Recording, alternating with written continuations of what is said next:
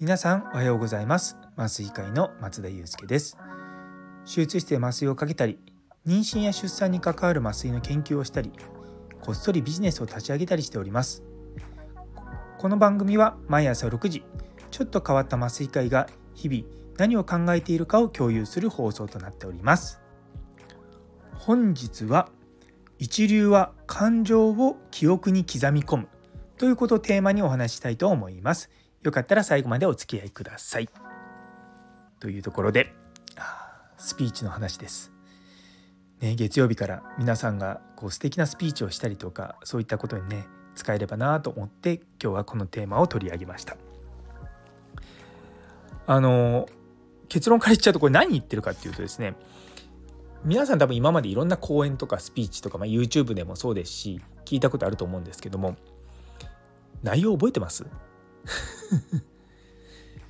多分これ良かったなっていうのはなんとなくその内容は覚えてても結構うる覚えじゃないですか。でもじゃあなんでそういった放送がいい話とか、まあ、いい講演いいスピーチだっていうふうに自分が覚えてるかっていうとそれは自分がそのまあスピーチを聞いてなんかすごく良かったなっていう気持ちにさせられたんですよね。なんでそういうふうなスピーチをするってすごく大事なんですね。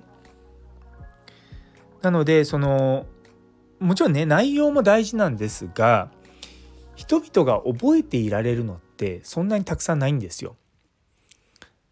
あの昔ね私のカナダ時代のボスがアメリカの酸化麻酔の学会ですごく栄誉のある講演をしたんですよ。1時間ぐらいのその彼が何をやってきてでどういったことをしてきてで、まあ、今後ねこう、まあ、酸化麻酔というこの領域がどうなっていくのかっていうことをこういろんな人にた、まあ、伝えるみたいな感じの講演だったんですけれどもそこの講演から4ヶ月か5ヶ月かそれぐらい経った時かな一緒に話してた時に「ゆうすけあの講演の内容覚えてるか?」って言われて正直私全然覚えてませんでしたもちろんねメモを取ったりとかそういったことはしてたんですけれどもあのその講演すごく良かったっていうことは覚えてても内容は思い出せないって話をしてていやそれでいいんだよって言われたんですね。っていうのは結局その内容をみんながじゃあ1年経っても覚えてるか覚えてないんですよ。でそれって普通なんですね。でもちろんメモをしてあああの時ああいう話聞いたなって思っても基本的に人は覚えていないと。で同じ公演でも結構人って何回も聞いてくれるんですよ。同じ本を何回読んだりとかするのはなかなか難しいんですけども同じ内容のことを耳から入れたりとかするのってそんなにストレスないんですね。なので例えばまあスタンド FM もそうですしボイシーもそうですけれどもいろんなパーソナリティの方結構似たような話を繰り返し繰り返してるのって多いと思うんですよ。私の場合は結構だからスピーチとかプレゼンテーションとかそういった話めちゃめちゃしてると思うんですけどもまあもちろん重なってる部分もあるし新しい部分もあるしあの違うとは思うんですが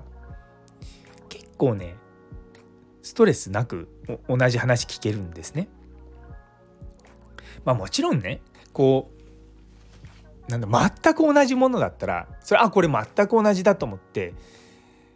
ね聞くの面倒くさくなっちゃいますけどもでも同じ話の内容でも言い方が違ったりとかその時のま自分の気持ちが違ったりとか、まあ、いろんなことが状況として変わってくるのである意味フレッシュな状態で入ってくるんですよね。で特にその同じものをなんだ同じ内容を話していてもやっぱりこうち違う場所では違う感じに聞こえるんですよ。それって表現力なんですね。でスピーチにおいてとか、まあ、プレゼンにおいて表現力ってめちゃめちゃ重要なんですよ。その時にまず聞いてみようって思うかどうかってめあの標準あのごめんなさい。表現力がの乏しいとあの聞いてくれないんですよね。聞き続けてくれないんですよ。まあ、極端な話どっちかこの話をずっとボソボソ話してたら皆さん聞かないですよ。で、ね、みたいな。あのこうやってボソボソ話されても何言ってるか分かんないからちょっとストレスじゃないですか。で聞き手がやっぱストレスを感じないようにするあと聞き手がの脳が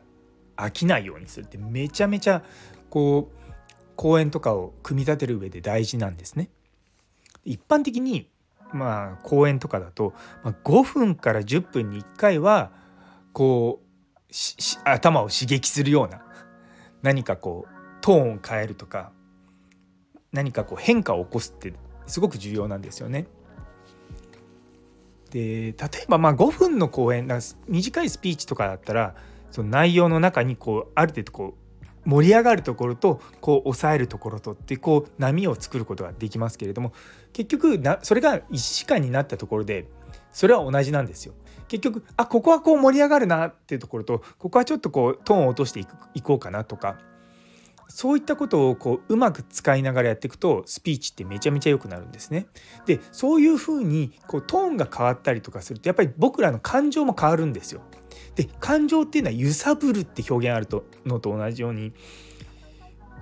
ああ楽しいなって言ってうんって思ったりとかそういったふうに感情がね上に行ったり下に行ったりするとすごく記憶に残りやすいんですよね。例えばあのお笑い芸人のコントとかって結局じゃあ全部ずっと爆笑爆笑爆笑でいくわけじゃないじゃないですか。なんか「ん？ん？ん？ん?」みたいな感じにこう変な方向に話がいったところで「ああこれか!」みたいな感じで笑うこととかあるじゃないですか。であの結構その私もそうなんですけど TikTok とかでお笑いのコントとかってずっと見てられるんですよね。まあもちろんね私お笑いとかそういったの好きだから見てられるっていうのはあると思うんですけども大体そうやって見続けられるものとか例えば先日私がずっと見てた「会社は学校じゃねえんだよ」みたいなそういったあの連続ドラマとかそういったものをこうなんだろう波というかこうトーンというかそういったものをこうビジュアルでこう表すとやっぱり上がってる部分と下がってる部分と抑えられてる部分とで最後に行って盛り上がりみたいなえー、でこの続き気になるみたいなところで終わるわけですよ。そういったのってすごく大事なんですね。だからやっぱりその話す内容ももちろんそうなんですけどもそれによってこう相手にどう心にこう訴えかけるのかとか相手の気持ちをどう動かすのかっていうことが、まあ、極論、まあ、スピーチの、まあ、極みみたいなとこだと思うんですよね。なかなかですねそういったの難しいんですよ。あの特に我々の業界だと、あの、まあ、学会とかねいわゆる学ぶっていうところが含まれてるんでそうあのーなんだろうこうエビデンスとかそういったちょっとやっぱ硬い話が入らざるを得ないっていうのはあるんですよね。だから昔のその学会の講演とかってすごくナラティブなことがあったんですよね。でもそれって結局あなたの経験ですよねっていう感じになってそういった話が今ちょっとこう良くないというかちゃんとエビデンスを示してないみたいな雰囲気になっちゃうんですよね。でも極端しテッドトークとかってそんなにエビデンス示してないじゃないですか。でもみんな食い入るように見てしまうっていうのはやはりそういった表現力の違いとかそういったトーンの違いとかでああこれ面白いなっていうところがあると思うんですよね。なのでねそういった感じのねプレゼンテーションができたらなと思っております。やっぱりこう人の話を聞いている中でこう自分がねやってきたことをとうとうと話す人よりも熱意を込めて「いやこれがめちゃめちゃ面白かったんですよ」とか「これめちゃめちゃためになったんですよ」みたいなことを言いながら話す講演だったらどっちがいいかって言ったらやっぱ後者ですよね。後者の方がやっぱり記憶に残りやすいのでそう多分私これからですねあの外で講演する時そういう感じになっていくような気がします。多少ちょっとうざいっていう風に言われるかもなとかちょっと気にはなってるんですけどもまあねこれからちょっと新しいことにチャレンジしていこうかなと思っております。というところで、えー、最後まで聞いてくださってありがとうございます。先日のビジネスの研究の共通点という放送にいいねをくださった脳外科医のり先生、さやもさん、岡プラスさん、コペアさん、なおちゃん先生、ノエルさん、ゆうすけ先生、姉そうに先生、もみじさん、岸原先生、滝地さん、マータンさん、ラグビー先生、佐藤先生、さらに素敵なコメントをくださった中村先生、どうもありがとうございます。引き続きどうぞよろしくお願いいたします。というところで今日という一日が皆様にとって素敵な一日になりますように。それではまた明日。